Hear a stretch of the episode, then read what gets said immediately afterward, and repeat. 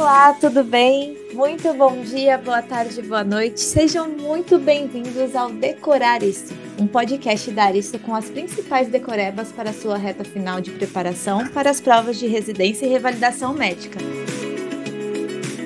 Olá, aluno Aristo e todos os ouvintes. Bom dia, boa tarde ou boa noite, seja o horário que você esteja ouvindo. Esse é o nosso AristoCast Decorar Isso. O que, que a gente vai fazer aqui? A gente tem um podcast com a lista de decorebas Aristo e dessa vez a gente vai falar de pediatria. Para me ajudar aqui, eu trouxe uma participante que sabe muito de todas as áreas. Ela também compõe o time de residência médica, que é a Carla. Carla, seja bem-vinda. Obrigada, Tati. Fala, pessoal. Eu sou a Carla Oliveira, integrante do time de residência médica e também integrante lá do suporte de conteúdo do fórum. Respondo muitas dúvidas que vocês mandam. Bora lá, Tati? Bora lá. E vai funcionar assim, gente. Eu vou fazer algumas perguntas para Carla e ela vai respondendo e a gente vai trocando aqui uma ideia sobre os pontos que são mais decorebas e também mais fontes de dúvida dos alunos. Lembrando que a Carla, ela é rainha do forinho, como a gente chama aqui internamente, então ela sabe muito o que gera dúvida nos alunos.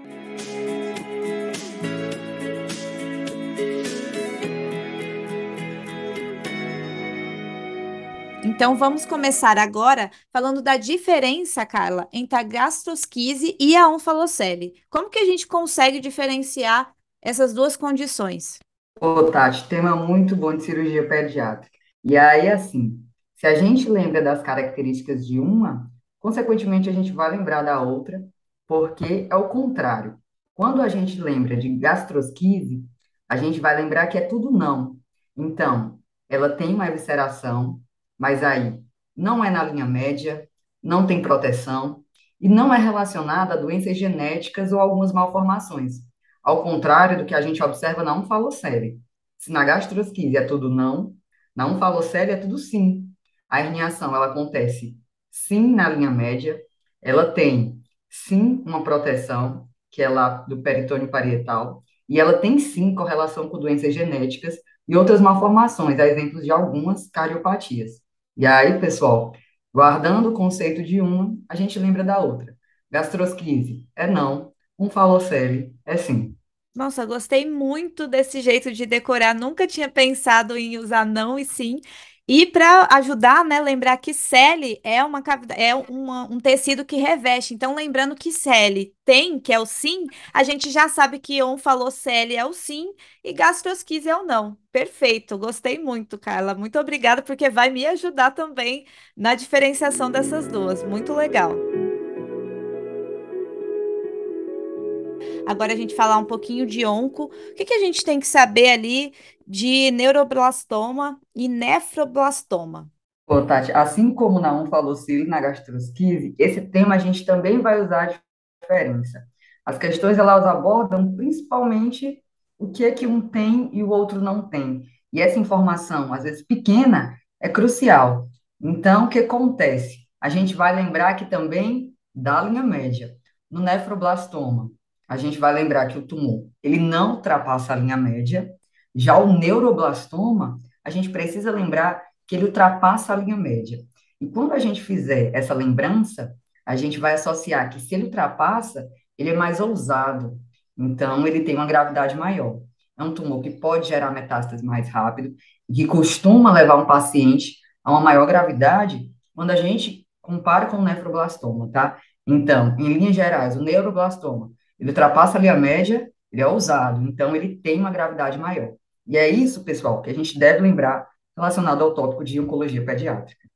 Muito bom, Carla. Só um ponto contra-intuitivo é que o nefroblastoma, apesar dele ser o mais quietinho, que não ultrapassa a linha média, ele geralmente vem nas questões associadas à hipertensão. Então, se vocês tiverem essa associação de a mãe ali uma criança, né, que estava no banho, ela sentiu, a criança está bem, estava tudo certinho, mas no banho ela sentiu uma massa ali em região, né, de flanco, e aí a criança está hipertensa na consulta, não deixem de fazer esse diagnóstico de nefroblastoma normalmente.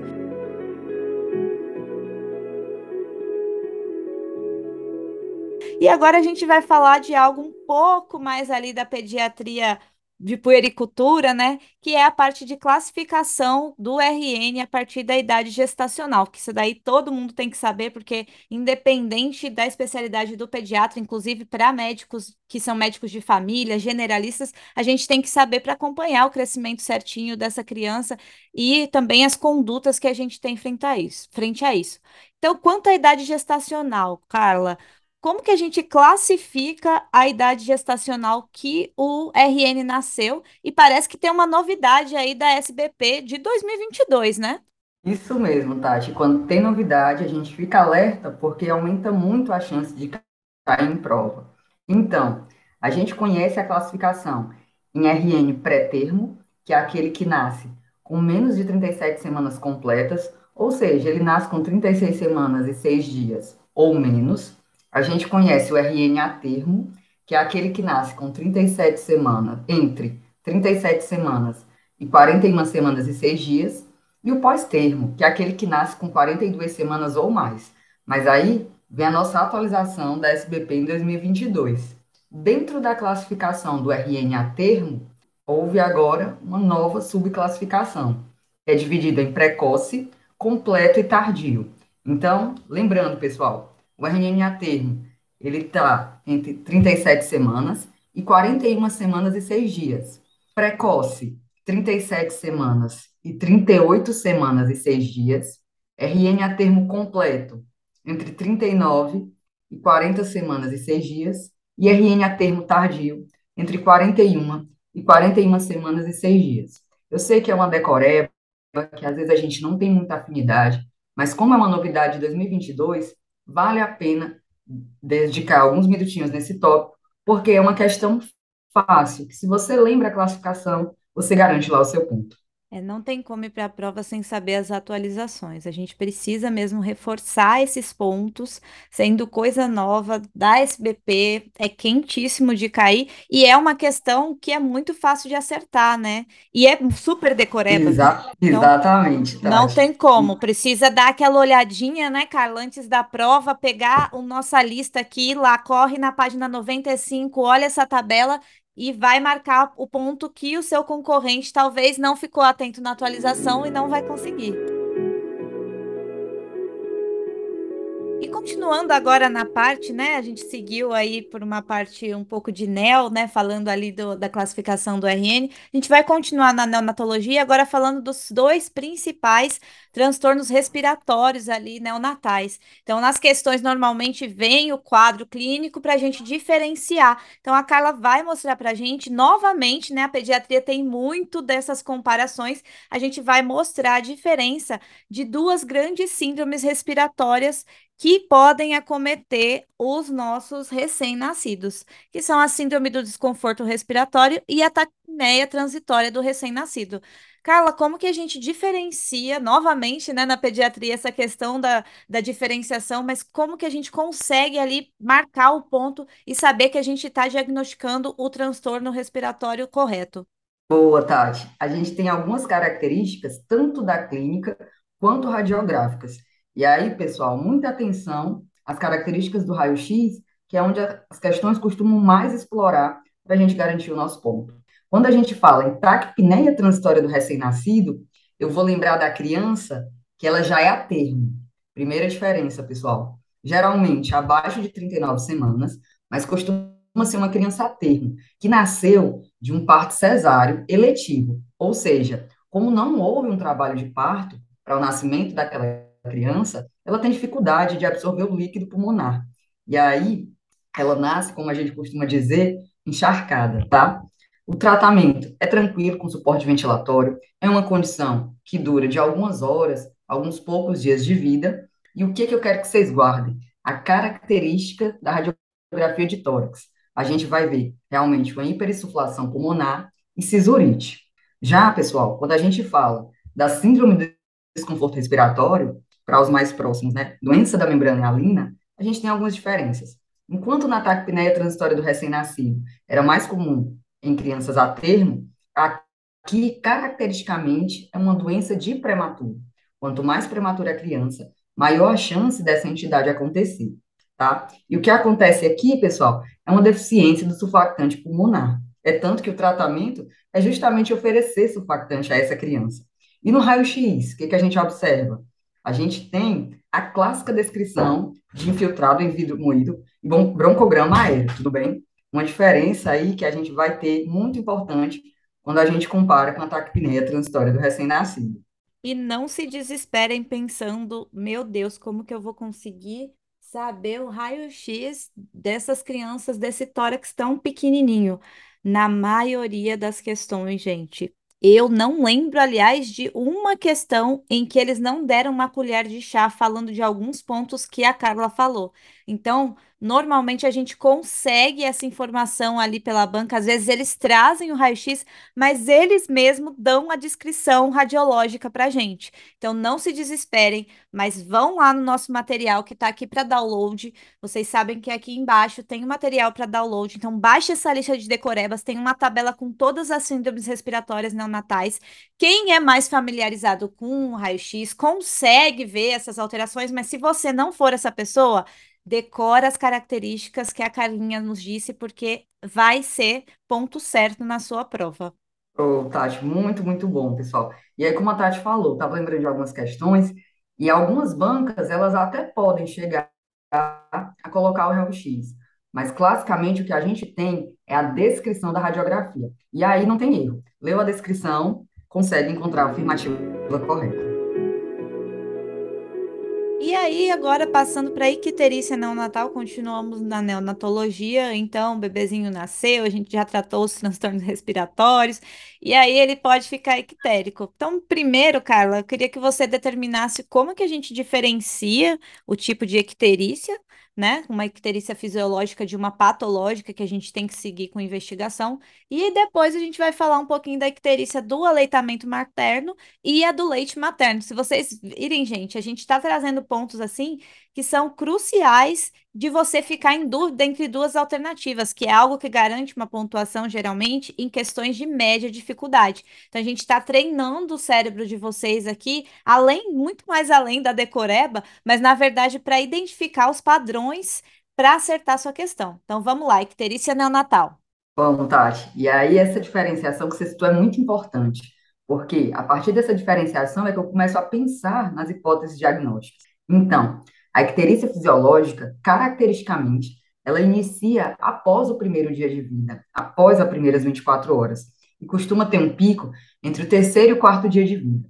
Se a gente tem essa informação, a gente sabe que a icterícia patológica, ela vai começar antes desse período. Então, uma, uma criança que é avaliada com 6, 12 horas de vida e já se apresenta amarelinha, deve acender o nosso alerta para buscar uma possível icterícia patológica. E aí as causas, elas são inúmeras, como a gente tem visto e estudado ao longo do ano. Mas a gente trouxe duas que costuma confundir alguns candidatos, porque a nomenclatura ela é muito parecida, que é a icterícia do aleitamento materno e a icterícia do leite materno. E aí a gente vai tentar utilizar aqui alguns mecanismos para fazer essa diferenciação com tranquilidade. A icterícia do aleitamento materno, pessoal, ela é do ato de amamentar. Então, geralmente ela costuma ser mais precoce e ela ocorre pela dificuldade nos primeiros dias que essa puérpera, ela tende a amamentar a criança. Às vezes por dificuldade na pega, por algum outro ali é, ponto que ela não está conseguindo amamentar e, consequentemente, a criança ela não está conseguindo realmente é, sugar o leite de forma adequada e se alimentar direitinho. E tanto que, devido a essa dificuldade, ela começa a potencializar lá a circulação enterohepática e aumentar a produção de bilirrubina. Então, é por isso que a gente observa a quiterícia. E aí, como é que eu trato? Eu preciso corrigir a técnica do aleitamento. Por quê? Porque aí a criança ela vai realmente mamar direitinho e essa condição, também benigna, vai embora com poucos dias, tá? Então, pessoal, a icterícia do aleitamento materno é a icterícia da dificuldade de amamentar. Já a icterícia do leite materno ela costuma ser mais tardia, pessoal. E acredita-se que é, aquela criança que está mamando direitinho, né, já por um bom tempo, pelo fato de o leite ele ter algumas substâncias que podem fazer com que essa icterícia ela perdure por mais tempo. Então, nesse caso, a icterícia seria causada pelo leite materno. Aqui a gente já tem uma criança mais velhinha que está amamentando direitinho e as substâncias que tem no leite é que estariam gerando essa icterícia. Então, uma é mais precoce, a dificuldade de amamentar, e a outra é mais tardia, porque a criança está conseguindo ser amamentada bem demais. Olha, gente, é muito importante destacar aqui que mesmo a gente chamando, né, de vendo que é uma icterícia ou do aleitamento ou do leite materno, elas também podem cursar com icterícias importantes que a gente tem que às vezes realmente fazer uma avaliação de bilirrubina, às vezes colocar o biliberço. Então não é porque é uma icterícia que não é causada ali por uma doença hemolítica, né? Que são as mais clássicas que a gente costuma lembrar, ABO, RH, é, atresia, mas elas também às vezes precisam de fototerapia. Então não deixem que isso confunda vocês. Se a banca falar ali da icterícia do aleitamento materno, como a Carla falou, mais precoce, mas ainda assim depois das 24 horas de vida, normalmente eles colocam na questão uma criança que não está ganhando peso direito. Então lembrem de fazer o cálculo do peso que a gente tem que pelo menos de 20 a 30 gramas por dia nessa idade gestacional, nessa idade gestacional não, nesse período do RN, é, durante os primeiros 30 dias de vida. Então, lembrem dessas características para diferenciar uma da outra. E importante dizer que, apesar de a gente ter normalmente essa divisão entre 24 horas para falar que é fisiológico ou não, tem uma importante condição que é a atresia, né? Que a gente pode acontecer a atresia de vias, vias biliares, que você pode ver na questão um RN um pouco mais adiantado já de idade e fazendo uma icterícia, mas ele vai ter uma icterícia com colúria e acolia. Então você pensa ali numa síndrome colestática e tem que levar essa criança realmente para geralmente fazer o tratamento cirúrgico, que é a cirurgia de casais. E agora vamos passar para a triagem neonatal. A gente tem vários testes, a maioria são bem tranquilinhos, mas o que pega todo mundo é o teste do coraçãozinho. E novamente temos tema quente, sempre foi quente, sempre caiu muito. O pessoal sempre confundiu porque maior, maior é igual. Então, Carla, nos ajude a saber as mudanças que a gente teve foi agora, gente. Acabou de sair, agosto de 2022. A gente teve uma atualização sobre o teste do coraçãozinho. Então, Carla, nos ajude, por favor, porque realmente isso daqui é muito importante. Não tem como ir para a prova sem saber. Exatamente, Tati. E nas questões, eles cobram não só os valores de oximetria, mas onde eu coloco, né? É no membro superior esquerdo, é no membro inferior direito, onde a gente coloca o oxímetro de pulso e os valores que a gente precisa obter para determinar a conduta. Então, pessoal, é quanto à oximetria.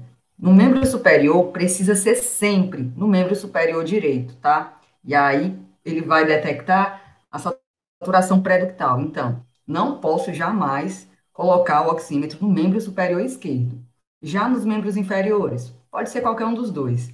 Aí fica a gosto do cliente. A gente não tem essa determinação. Mas membro superior precisa não ser no membro superior direito. E aí nós tivemos algumas modificações, pessoal. O que, que modificou? Se a gente faz essa medição e eu obtenho uma saturação de oxigênio menor ou igual a 89, seja no membro superior direito ou em qualquer dos membros inferiores, onde vai estar o oxímetro de pulso, eu já considero esse teste positivo e esse paciente já vai ser encaminhado para solicitar um ecocardiograma e uma consulta com um especialista. Antes, a gente não tinha essa determinação de um valor mínimo para já solicitar o ecocardiograma. É verdade. Se o teste, se o teste ele fosse duvidoso ou se mostrasse positivo, a gente sempre ia repetir em uma hora. E com a atualização, não. A partir de 89 ou menos, eu não preciso nem repetir esse teste. Ele, o paciente ele já vai para o ecocardiograma e para consulta com o especialista.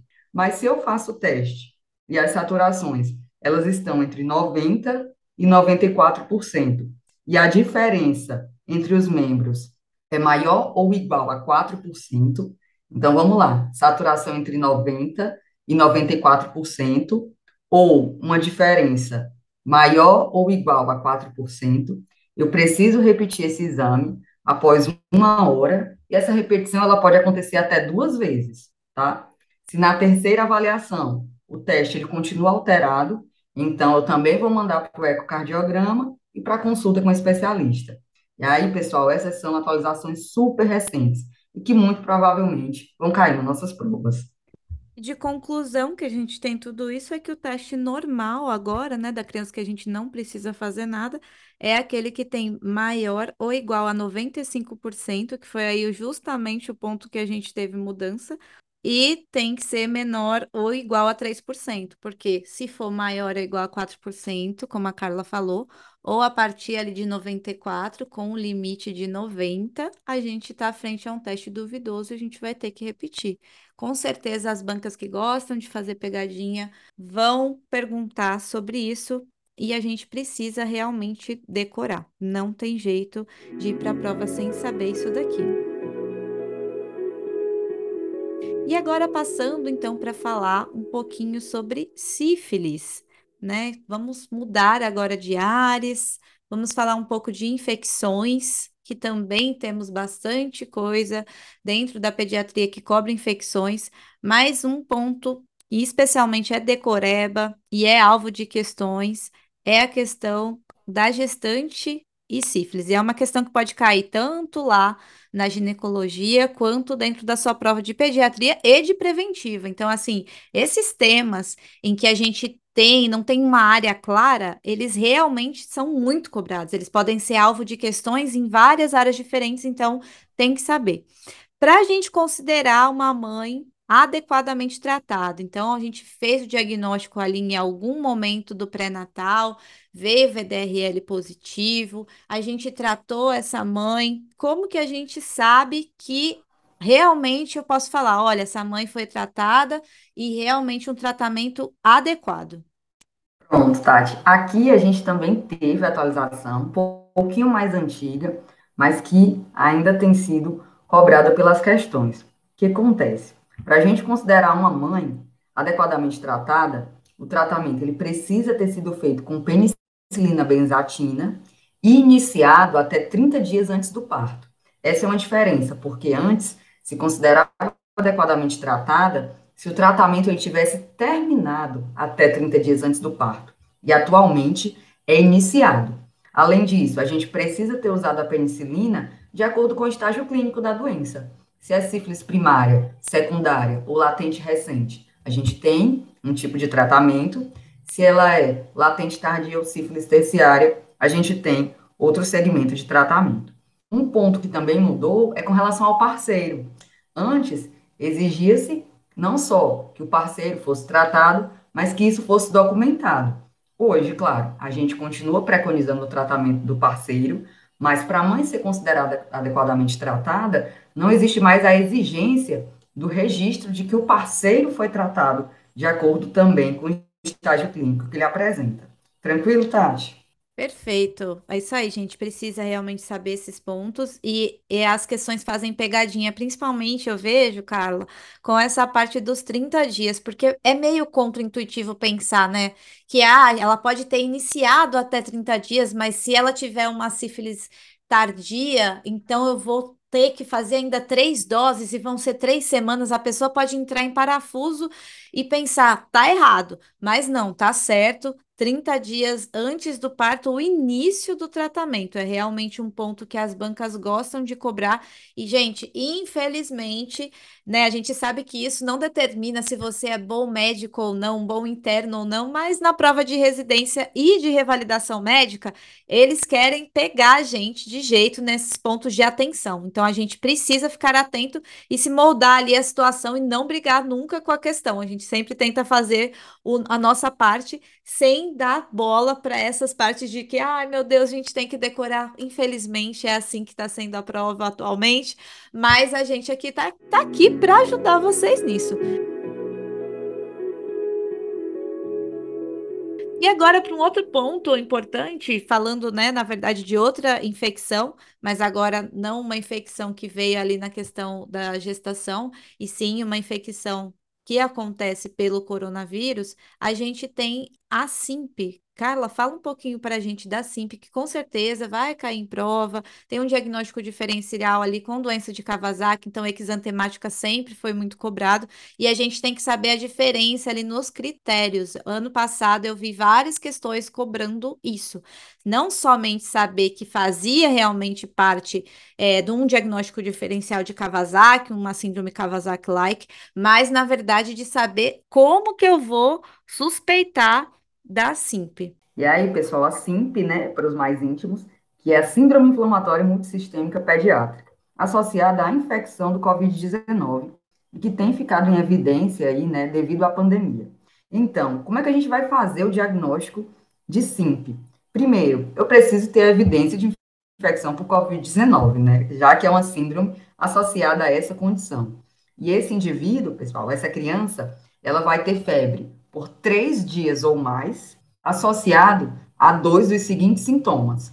Pode ser exantema, conjuntivite, alterações em cavidade oral e extremidades, hipotensão, alterações cardíacas, coagulopatia, sintoma gastrointestinal. Então vejam que, como o próprio nome já diz, né, síndrome abrange realmente um conjunto de sinais e sintomas que esse indivíduo pode apresentar. Então, além da evidência de infecção por COVID febre por três dias ou mais, associado a dois dos sintomas que eu citei há pouco, a gente também precisa ter elevação de provas inflamatórias, PCR, VHS e, claro, ausência de infecção bacteriana. Por quê? Na presença de infecção bacteriana, todos esses sintomas podem ser relacionados a essa outra entidade. E aí o meu diagnóstico ele já muda. Tranquilo? Aí, nesse contexto, pessoal, quando a gente pensa no tratamento, por ser uma síndrome nova, a, como a COVID, a gente ainda não tem muito estudo sobre condutas, sobre o que fazer, o que não fazer. Então, ao contrário da doença de Kawasaki, né, onde a gente costuma usar a S, imunoglobulina, aqui na SIMP a gente ainda tem, a gente ainda não tem ainda um consenso sobre o uso de imunoglobulina e corticoterapia. Vai muito da experiência de cada serviço, dos artigos, dos relatos de casos que têm saído, tá? Mas o tratamento ele ainda é muito incerto. Para as provas, o que, vocês precisam se preocupar? Critérios diagnósticos. As questões elas não vão entrar ou dificilmente entrarão nesse mérito do tratamento, já que não existe consenso. Mas os critérios diagnósticos e a comparação, como a Tati falou, né, com a doença de Kawasaki, a quantidade de dias de febre, o que pode aparecer, o que não pode aparecer, o tratamento na Kawasaki, que já é bem estabelecido, ele pode ser cobrado aí nas questões. Tranquilo?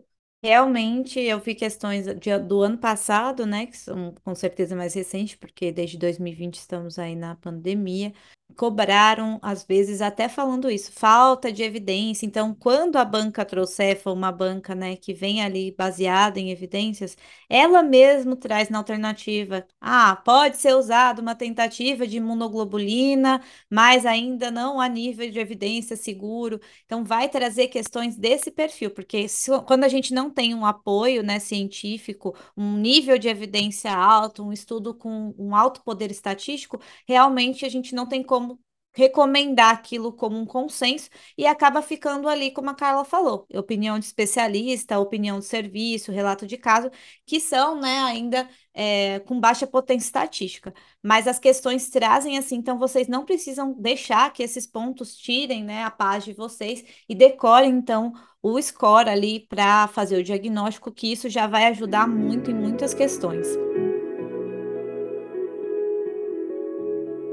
E a gente falou agora de uma infecção, né, que pode ser ali associada à COVID. A COVID também vem, né, fazendo uma infecção parecida com um resfriado comum. E a gente sabe que paciente pediátrico faz muita infecção de via aérea superior. É assim, 10 por ano, 8 a 10 por ano, principalmente criança que frequenta a creche. Aquela trabalha na atenção primária deve receber várias crianças, com certeza.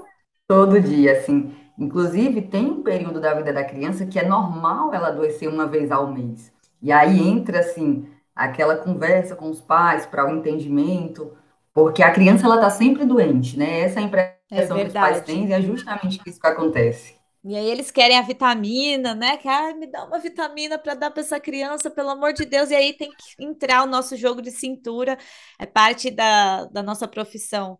É também fazer educação em saúde, a gente tem que falar, não, não é sempre que a gente vai dar antibiótico, não é sempre que a gente precisa dar uma vitamina, né? Mas falando agora de uma infecção que às vezes sim a gente precisa entrar com antibiótico, é uma complicação, né? Uma complicação muito importante da infecção de via aérea superior, que é a otite média aguda. Como que a gente faz para diagnosticar a otite e realmente saber quem precisa tratar com antibiótico? Pronto, Tati. Para as provas, pessoal, o que que a gente vai precisar atentar, assim, de uma forma muito, muito crítica? Para o abalamento da membrana timpânica. Quando o enunciado ele nos traz um paciente, né, com uma suspeita de otite média aguda, e ele cita o abalamento da membrana timpânica, para a prova, o diagnóstico está praticamente cravado, porque esse é um sinal mais específico que a gente pode ter na otoscopia, certo? Então, nosso diagnóstico, com essa informação do enunciado, ele está feito. E aí, quando é que a gente vai tratar com antibiótico, né? Porque fiz o meu diagnóstico, mas não obrigatoriamente o tratamento ele vai ser com terapia antibiótica eu preciso de alguns critérios. E quais são eles, pessoal? Crianças menores de seis meses, ou, independente da idade, se for uma doença grave, aquela criança que tem uma febre maior que 39 graus, que tem uma otalgia moderada a intensa e que não melhora depois de dois ou três dias de início do quadro, aquela criança que está apresentando otorreia, que tem alteração craniofacial. Então, nesse público, independente da idade, eu vou usar antibiótico. E para aqueles que têm entre seis meses e dois anos, eu vou tratar se a otite ela for bilateral. Unilateral, não obrigatoriamente eu vou entrar com antibiótico, só se tiver os sinais que a gente citou anteriormente. Mas bilateral, entre seis meses e dois anos, a gente vai utilizar o antibiótico sim. E qual é o antibiótico de primeira escolha? Cai muito nas questões, pessoal. A amoxicilina, tá? Desde que a criança ela não tenha nenhuma contraindicação, como alergias, essa é a medicação que a gente vai escolher para tratar esse quadro. E além de ser uma ótima medicação, é disponível no Sistema Único de Saúde, então o acesso é muito bom. Muitos pais às vezes pedem o famoso Clavulin, que é a amoxicilina com clavulanato, que é uma medicação super cara e a gente não tem indicação de fazer ele assim de cara. A gente tem indicações precisas para ele, quem é alunarista aí sabe que o professor Gilbert já pincelou para a gente tudo isso, já destrinchou mas, gente, o importante, o que vai cair mesmo é a boa e velha Amox, que aqui provavelmente todo mundo tomou quando era criança em algum momento, seja para uma otite ou seja, então, para uma infecção ali, uma faringoamidalite. Eu não sei se a Carla passou por isso, mas eu tive uma faringoamidalite assim, muito pronunciada, com todos os critérios e tudo mais, e aí a gente realmente tem que tratar e tem que fazer, né, penicilina nesses casos. Então, a gente tem realmente realmente que fazer antibiótico com critério na pediatria, porque tem realmente situações que a gente tem indicação de fazer. E falando em amidalite, a gente tem né, essa infecção que é importante de ser tratada com penicilina, principalmente para a prevenção de uma complicação não supurativa, que é a febre reumática. Para as provas, a gente tem que saber os critérios de Jones. E a Carla agora vai nos ajudar relembrando esses critérios. Isso mesmo, Tati. Quando falo em febre reumática, a questão ela vai nos apresentar alguns dados para definirmos se há realmente é, critérios para a gente fechar o diagnóstico, tá? E aí, esses são os famosos critérios de Jones, e eles são divididos em maiores e menores. Assim como a gente viu na SIMP, pessoal, antes de olhar para os critérios, na SIMP eu precisava da evidência de infecção por Covid-19. E na febre reumática, antes mesmo de eu olhar critério, maior ou menor, eu preciso da evidência de infecção de, por estreptococo. Por quê? Porque não adianta eu ter os critérios maiores ou menores sem evidência de infecção, uma vez que essa infecção é que inicia todo o processo. Então, se a gente tem garantido a evidência de infecção anteriormente, a gente parte para os critérios. Eu vou fazer diagnóstico de febre reumática com dois critérios maiores ou um critério maior e dois menores. Os critérios maiores, para a gente relembrar: mono ou poliartrite ou poliartralgia, tá? Monoartralgia não conta. Se eu tiver também cardite clínica ou subclínica, e aí essa subclínica, né, como o próprio nome já diz, como é, geralmente costuma ser assintomática, o meu diagnóstico ele é feito pelo, pelo ecocardiograma. Quando a gente tiver também nódulos subcutâneos, eritema marginado ou coreia de Salem. Esses, pessoal, são os critérios maiores e a gente precisa realmente ter em mente. Os critérios menores, aí entra a monoartralgia, febre maior ou igual a 38 graus, aumento de provas inflamatórias, VHS maior que 30, ou PCR maior ou igual a 3, VHS também, pessoal, maior ou igual a 30, e PCR maior ou igual a 3. No eletro, se a gente observar um aumento do intervalo PR, isso também conta com critérios menores. E aí vocês vejam, né? A priori, quando se faz uma primeira vista, é difícil de lembrar tudo. Então, esse, pessoal, é um tópico, assim como a gente falou lá no início da classificação nova para o RNA termo, esse é um tópico que você vai precisar voltar algumas vezes e ler, reler, até realmente conseguir guardar direitinho na cabeça. Certinho, Tati?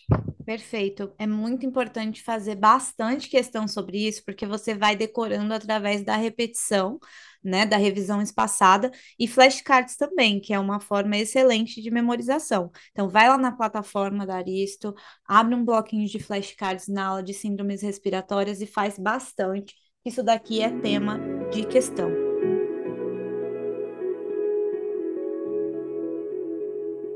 E o segundo ponto que mais cai, aliás, não sei se é um dos que mais cai junto é, em primeiro lugar, ou se um ou outro é o primeiro lugar. De estatística aqui, eu não sei. Mas eu sei que é um ponto que cai bastante também, que é a profilaxia secundária da febre reumática. Então, para os pacientes que realmente já são acometidos, a gente tem que fazer ali antibiótico. E como que a gente faz esse tratamento de acordo com a manifestação da febre reumática desse paciente, Carla? Tópico super importante ainda é, é quando a gente vai realizar a profilaxia. E aí a gente precisa avaliar.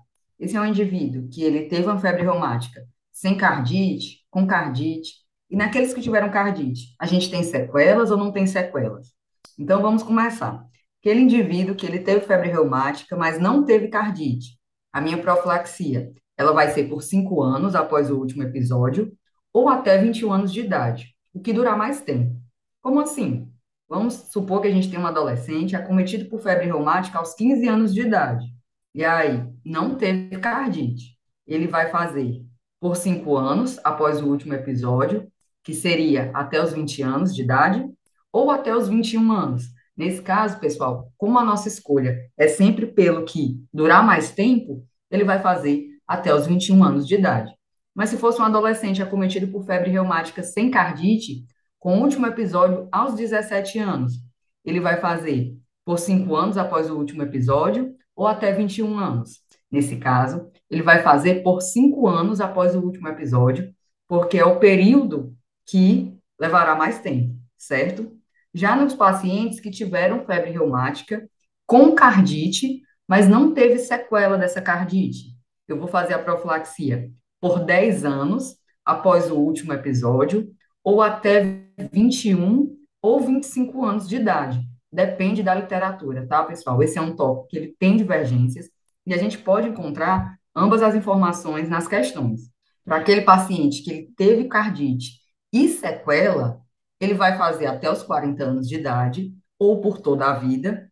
E já naquele caso mais grave, que houve cardite, sequela e necessidade de substituição de válvula, pessoal, ele vai fazer pelo tempo que ele viver, tá? Lembrando que a profilaxia, a priori, ela é feita com penicilina benzatina intramuscular a cada 21 dias. Continuando, tá? Perfeito. A gente tem também, gente, todos esses critérios e o jeito também de fazer profilaxia, ele é específico para o nosso país, tá? Então, se alguma questão cobrar em países de baixo risco, aí vocês olhem lá no material que a gente tem critérios diagnósticos específicos, que na verdade não mudam tanto. A gente, na verdade, em países de alto risco, como o Brasil, para a febre reumática, o que a gente faz é aumentar a sensibilidade. Então, a gente deixa o valor da PCR um pouquinho mais baixo, a gente não considera só poliartrite, a gente considera também a poliartralgia. Então, deem uma olhadinha, mas a maioria das questões vai abordar sim o que está acontecendo mesmo aqui no nosso país e ainda é alvo de muitas questões.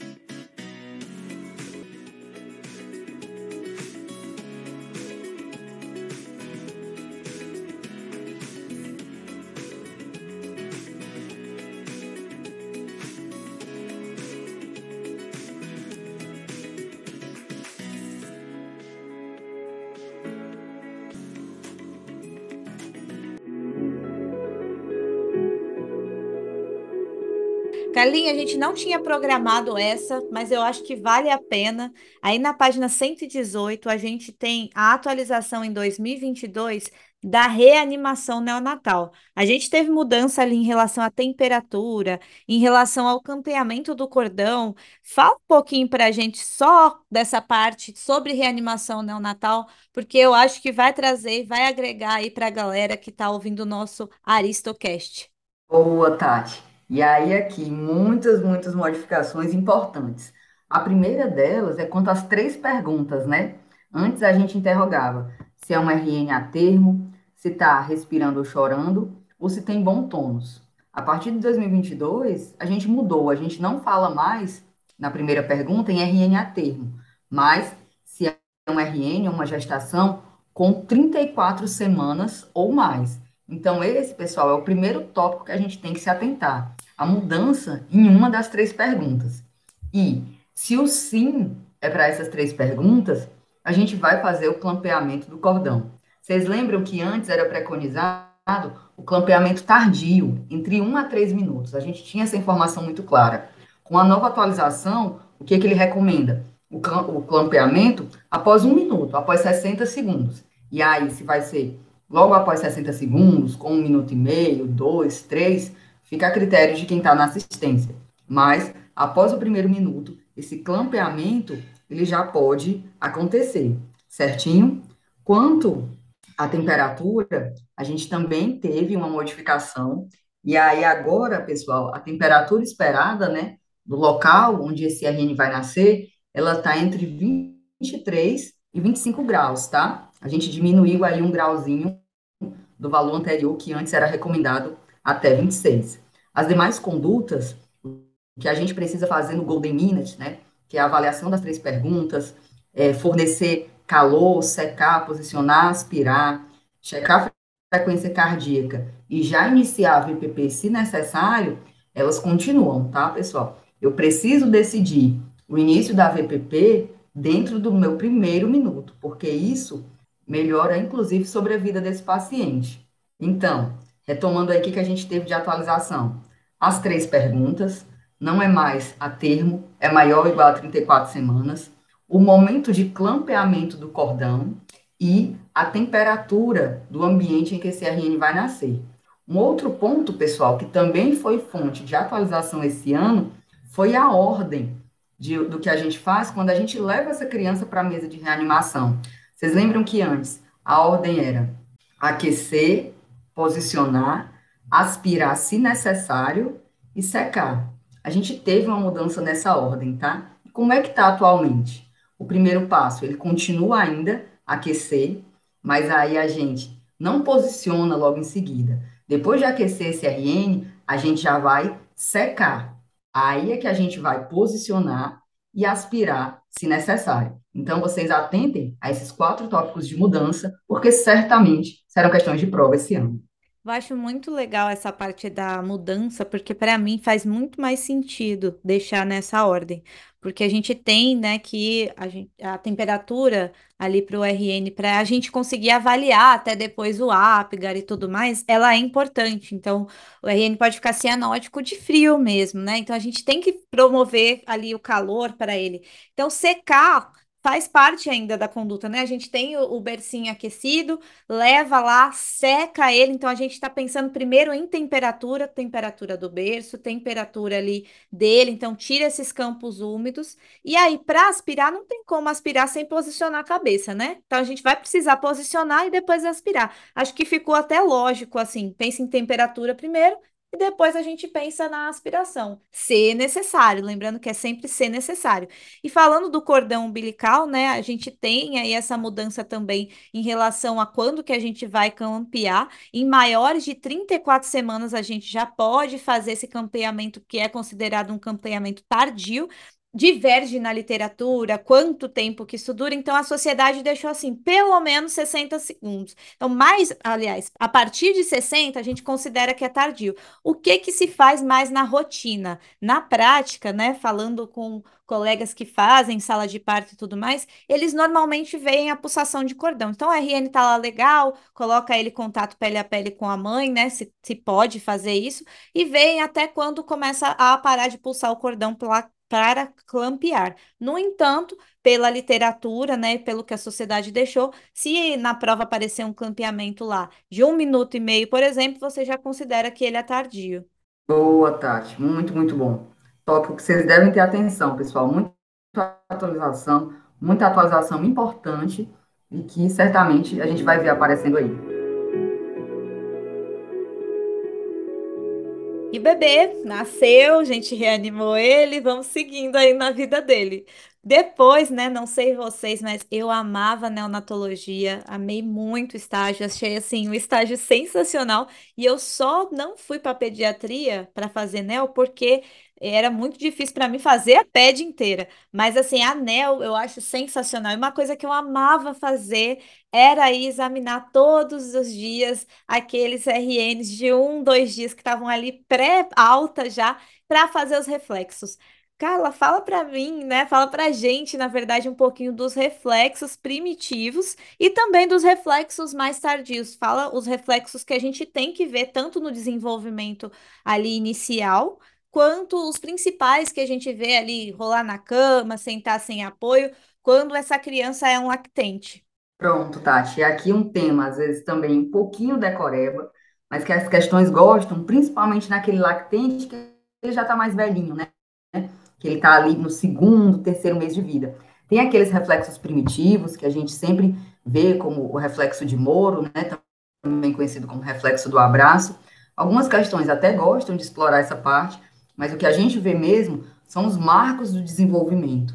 E tem alguns chaves que nós precisamos lembrar, porque as questões elas gostam muito de trazer para a gente tentar detectar se aquele RN se aquele lactente, pessoal, ele está se desenvolvendo adequadamente ou se a gente deve começar a suspeitar de algum atraso. Então, por exemplo, no segundo mês de vida, a gente já observa que essa criança ela sorri quando tem algum adulto conversando com ela. Já depois do segundo e ali entre o terceiro e o quarto mês, é uma criança que ela não apenas sorri, mas ela já dá gargalhadas, já emite alguns sons que a gente não consegue entender bem, segura algum objeto de forma muito rápida, né? Ela segura e solta. E como ela emite esses sons que a gente não entende direitinho, é como se ela fingisse realmente estar conversando. Então a gente vai ver que uma criança é já mais ativa, né? Já mais desenvolvida. Quando a gente sai aí entre o segundo e o quarto mês e chega ali no quinto, sexto mês, já é uma criança que ela está mais independente, que ela sabe fazer mais coisas, que exige ainda mais atenção dos cuidadores. Por quê? Porque ela não fica só dando gargalhada e fingindo estar conversando. Ela já rola na cama, ela já coloca os objetos na boca. Lembra que antes ela só segurava e soltava? Agora, com 5, 6 meses, ela já segura e já leva esse objeto na boca. Tranquilo, pessoal? E aí, à medida que essa criança vai ficando mais velhinha, ela vai cada vez mais, antes muito deitada, agora sentada, até ela começar a ficar em pé e andar. Então, entre seis e nove meses.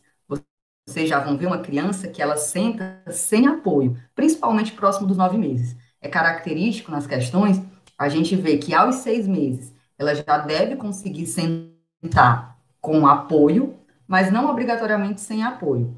Mais próximo dos nove meses é que a gente vai ter esse achado.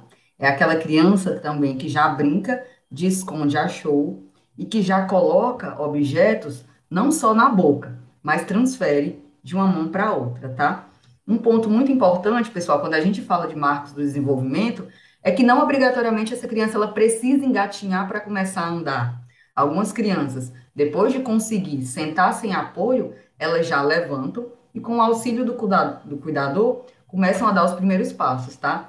Lembro demais que esse foi um dos tópicos de questões realmente, a não obrigatoriedade do engatinhar, porque às vezes a gente pensa que esse é um marco que a criança precisa apresentar, e não obrigatoriamente. Tranquilo, Tati? Tranquilo, ótima explicação sobre os marcos. Outro ponto importante sobre os marcos é que eles são marco de desenvolvimento, então cada criança, ela tem ali como se fosse uma faixa para se desenvolver, uma faixa de normalidade. Então, não adianta a gente decorar o mês fixo e sim pensar que é uma faixa de desenvolvimento. Então, tem crianças que vão segurar antes e a mãe já vai ficar toda orgulhosa, falando para todas as amigas: ai, meu filho já está fazendo isso. E a outra fala: meu Deus, meu ainda não.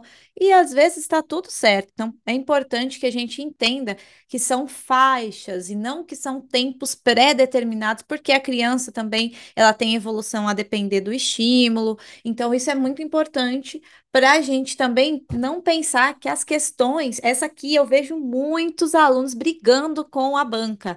Não briguem com a banca. Como a Carla falou, ah, com seis meses já é para ele sentar sem apoio? Não necessariamente. Ele pode ainda estar sentando com apoio, começando a sentar com apoio, que é ali a parte da transição alimentar, eu gosto de lembrar disso. Então, ah, o paciente vai para a transição, normalmente ele já consegue sentar com apoio, tá ali no cadeirão, mas ele ainda pode ser um pouquinho mais tardio. Então, a gente tem que ter essa perspicácia e isso vocês só vão conseguir fazendo muita questão ajuda a dar uma olhadinha na lista de decorebas para vocês lembrarem qual que é a evolução. Então, tentem pensar numa criança evoluindo, né? Como que ela é, evolui. Cefalocaudal também, essa parte motora, né? Então, vai primeiro a cabeça, depois sustenta o tronco, depois ele vai sustentar a cintura pélvica, mas pensem nessa questão de ser uma faixa de desenvolvimento, para não cair realmente em brigar com a banca, que é algo que pode fazer você ali perder tempo de prova, falando, não, mas não é assim, não tem questão certa nessa daqui. Sempre pense qual que é a mais correta ou a menos errada, porque nem sempre as bancas vão dar recurso e nem sempre a gente também vai conseguir pescar o que ele está querendo de pegadinha. E agora a gente vai para outra comparação Falando agora realmente de crianças que têm um quadro nutricional é, deficitário, no Brasil, a gente passou por um período assim, lá pelos anos 90, mas agora é mais difícil de ver, então a gente vê muito mais crianças com obesidade do que com né, deficiências, porém ainda acontece. Então me fala um pouquinho das principais diferenças entre marasmo e kwashiorkor, Carla. Bora lá, Tati. Esse tópico, pessoal, eu gosto de lembrar de uma definição que nos ajuda, principalmente nas características do kwashiorkor. Porque assim como a gente conversou no início do podcast sobre onfalocele e gastrosquise, quando a gente lembra das características de uma, automaticamente a gente sabe das características do outro. Então, pessoal, kwashiorkor também pode ser definido como a doença do primeiro filho quando o segundo filho nasce. Por que que acontece? Geralmente, como a Tati falou, né? Ocorre em famílias que têm baixas condições socioeconômicas. Então, quando a mulher ela tem o primeiro filho, ele é amamentado e ele consegue ganhar peso, ganhar altura e se desenvolver adequadamente. Mas quando essa mulher ela tem o segundo filho de forma precoce, às vezes quando esse primeiro ele ainda está ali completando o primeiro ano de vida, ela precisa tirar o primeiro filho do peito para alimentar o segundo. E aí, esse primeiro filho, ele passa a desenvolver o kwashiorkor. Então, é conhecido também como a doença do primeiro filho, quando o segundo nasce, devido a essa substituição que a mulher precisa fazer. Ao mesmo tempo, ela não tem as condições para alimentar adequadamente esse primeiro filho, tá? Caracteristicamente, então, o kwashiorkor, ele vai atingir crianças maiores de dois anos, porque porque esse déficit ele é mais tardio. Enquanto o segundo filho não nasceu, A primeira criança estava bem lá, sendo amamentada na mama e recebendo todos os nutrientes que ela precisava. Mas com o nascimento do segundo filho, ela perde um pouco desses nutrientes. E, caracteristicamente, aqui a gente tem um déficit na ingestão de proteínas, tá? Como a gente tem um déficit na ingestão de proteínas, pessoal, o que, que a gente tem? Aí lembrando, né, de outras grandes áreas, de outras clínicas. Se eu tenho ausência de proteína, principalmente intravascular, pessoal, eu costumo ter edema, né? Por quê? Porque o líquido ele sai de fora do vaso. E aí essas crianças, elas têm essa característica muito importante, que é de edema. A gente também pode ter alterações, né, em pele e cabelo, e a patomegalia por esteatose, ela também pode se fazer presente. Ao contrário do kwashiorkor, pessoal, o marasmo, ele tem uma deficiência de todos os nutrientes, não só de proteínas, tá? E essa deficiência de todos os nutrientes, ela é precoce. Geralmente ela ocorre desde ali os primeiros meses de vida da criança. Então, são crianças mais novinhas acometidas por essa doença. Esse paciente, ele é muito emagrecido. Lembra que no cachorro eu tenho um paciente aparentemente com peso adequado, até gordinho, por quê? Porque ele é edemaciado. O paciente do marasmo, não. Ele é muito emagrecido, porque ele tem muita perda, não só de músculo, mas de gordura, e não tem depósito, porque não tem ingestão de nutrientes, tá? Aqui também, como a gente vê no Kwashiorkor, a gente vê alteração cutânea, a gente também vê alteração capilar. Mas o que vocês mais precisam lembrar da diferença de idades, o Kwashiorkor, ele é mais tardio, porque aquela criança, ela teve acesso a nutrientes por um certo período. O Kwashiorkor, ele tem edema e a deficiência é apenas de proteína. O marasmo não, ele é mais precoce, ele tem uma deficiência de todos os nutrientes e a criança é magrinha. Edema não é um achado que a gente vê nessa condição. E agora a gente vai falar então de suplementação, né? Pensando que a gente passou aí por uma criança desnutrida, a gente tem que falar também de prevenção em relação a algumas deficiências vitamínicas, principalmente a de ferro, que é de longe a mais cobrada. Teve atualização faz pouco tempo também, mas ainda assim está sendo cobrada. Foi uma atualização que não é tão novinha assim, mas também está sendo cobrada.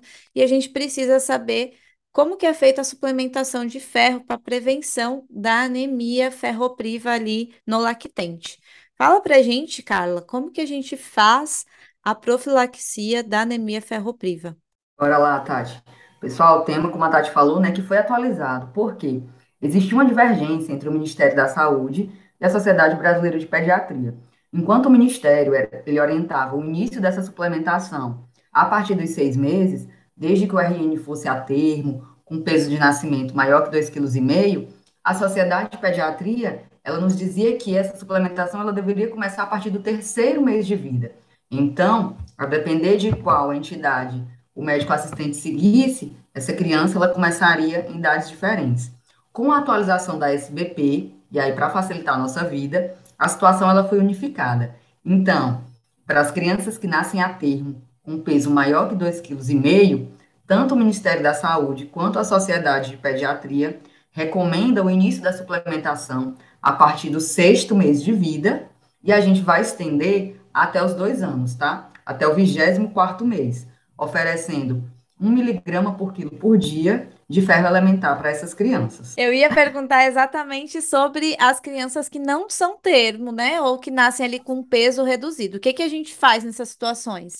Pronto, Tati. Para esse público, por ter um peso é, abaixo do esperado, né, por ser prematura, elas exigem uma quantidade maior de ferro, e não só uma quantidade maior, mas também que isso comece mais cedo. Então, é, nas crianças que, por mais que sejam a termo, mas que tenham um peso menor que 2,5 kg, a gente não vai dar um miligrama, a gente vai dar 2 miligramas de ferro, e o nosso início, ele não vai ser com seis meses, ele vai ser com 30 dias, tá? 30 dias de vida, a gente já começa essa suplementação e ela se estende até o primeiro ano com 2 miligramas e depois do primeiro ano até o final do segundo ano, a gente volta para a dose de 1 miligrama.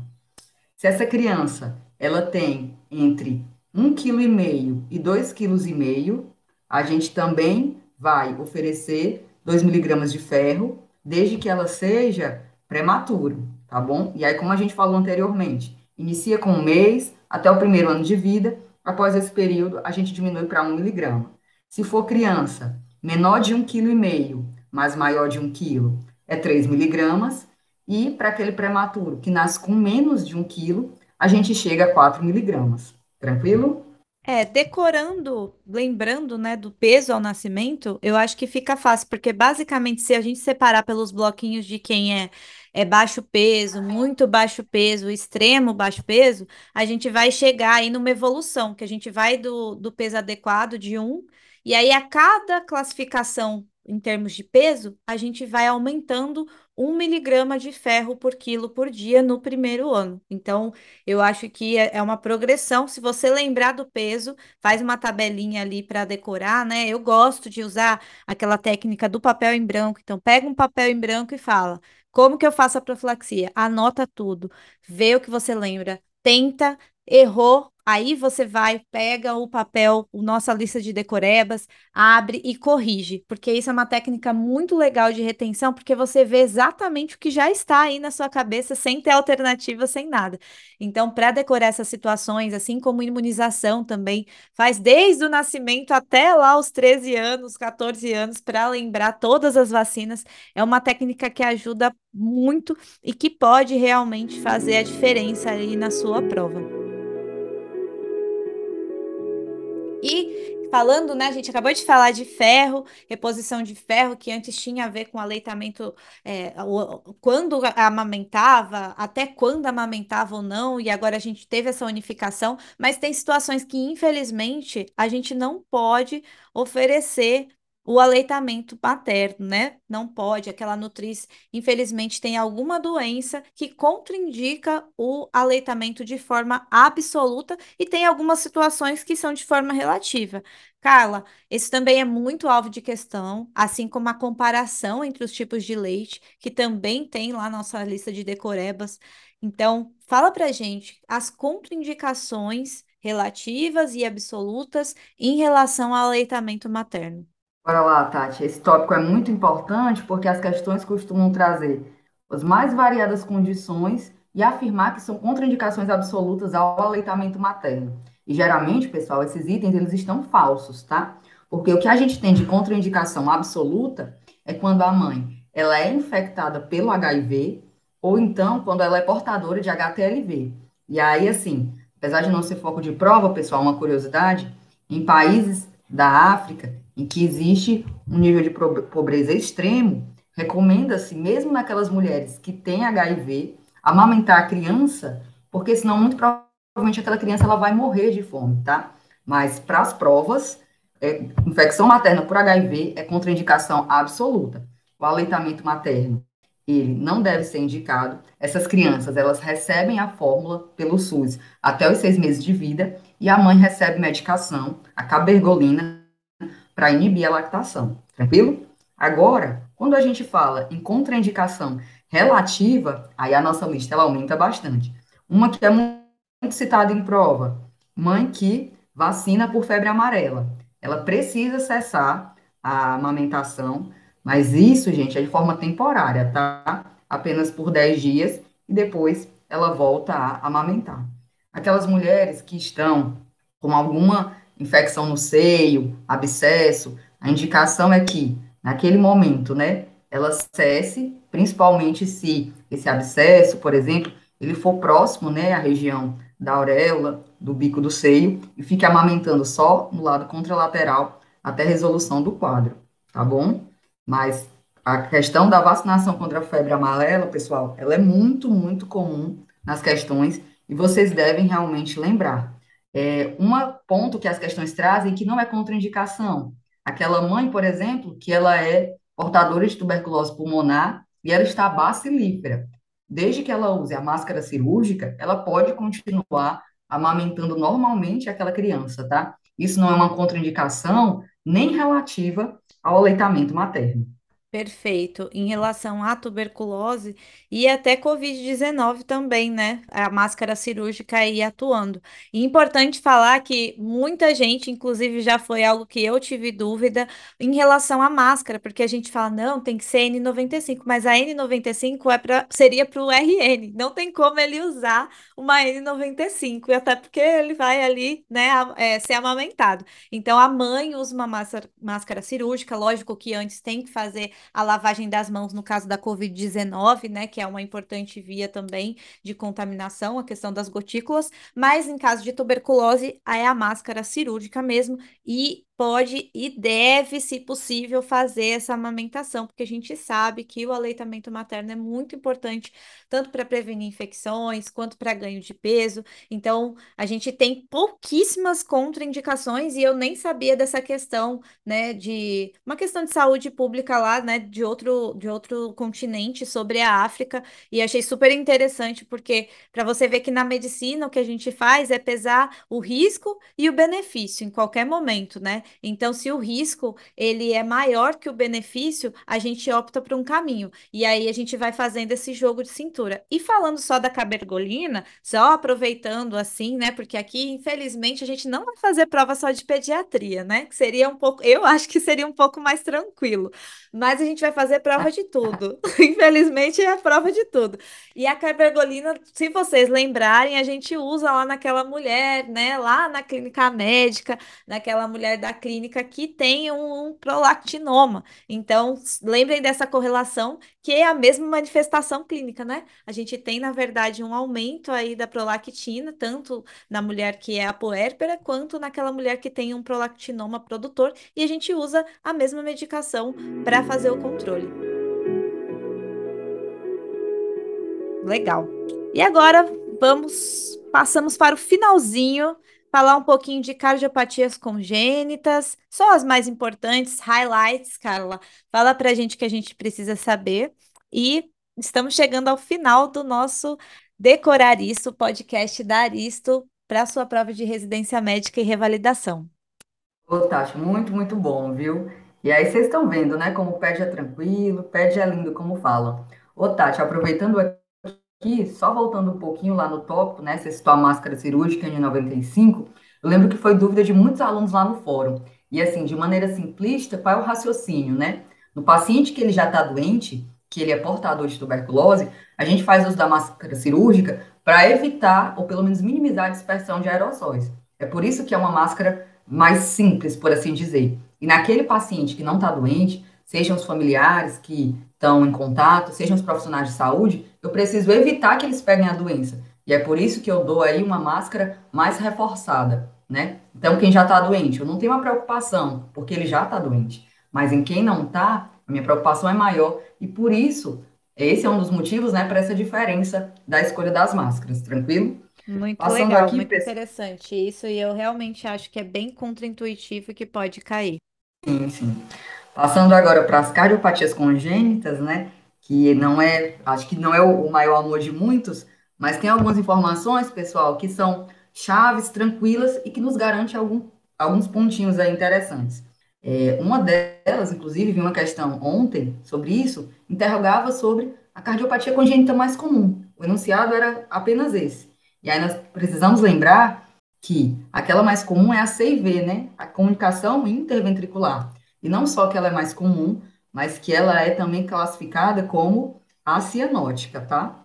Quando a gente fala de CIA, a gente vai lembrar que é uma cardio- cardiopatia observada principalmente na infância, mas que costuma ser assintomática. Às vezes ela é suspeitada quando a criança vai numa consulta de puericultura e o médico assistente ele faz a ausculta e percebe aquele sopro. Tranquilo? Quando a gente fala nas cianóticas, aí a gente vai precisar lembrar da tetralogia de Fallot, porque as bancas adoram, pessoal, interrogar sobre ela. E o que que eles perguntam? O que que tem na tetralogia? As bancas, elas não aprofundam muito sobre esse assunto. Então, se você conhece ali um pouquinho das principais, você já garante bom- bons pontos. Então, lembrar da tetralogia de Fallot, que ela é uma das principais representantes quando a gente fala em cardiopatia congênita cianótica. E quais são as características dela, pessoal?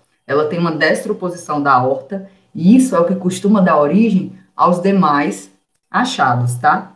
Com essa destroposição, a gente tem hipertrofia do ventrículo direito, defeito na saída desse ventrículo direito e uma CIV.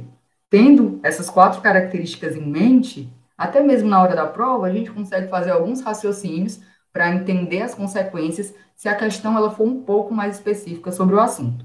Então, pessoal, de uma forma resumida, cardiopatia congênita, lembrar que a CIV é a mais comum e ela é a cianótica. Lembrar que a CIA geralmente é assintomática e é descoberta por um acaso no exame físico durante a infância, e que quando a gente fala das cianóticas, a gente tem que lembrar da tetralogia de Fallot e dos quatro achados que ela traz. Perfeito, Carla. Tem uma que eu vou trazer aqui, que só a persistência do canal arterial, que a gente tem, né, uma associação ali com a rubéola congênita. Então, normalmente as questões elas abordam um exame físico e que o médico auscultou um sopro, e aí ele vai ser um sopro contínuo em maquinaria. Guardem essa informação. Me perguntam às vezes qual que é a condição, né? A etiologia. Então, lembrem da rubéola congênita. Essa tabela tá muito legal, tá lá na página 141 do nosso material, lista de decorebas, que pode estar aqui, que está aqui, desculpa, disponível para download de todos vocês. Esse foi mais um episódio do podcast Decorar Isso, um podcast da Aristo Residência Médica e Revalidação para você revisar os principais tópicos decorebas para suas provas. A Carla me ajudou aqui hoje, quero agradecer muito a sua presença, Carla, muito obrigada.